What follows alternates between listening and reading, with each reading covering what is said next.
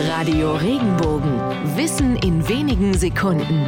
Alltagsfragen leicht erklärt.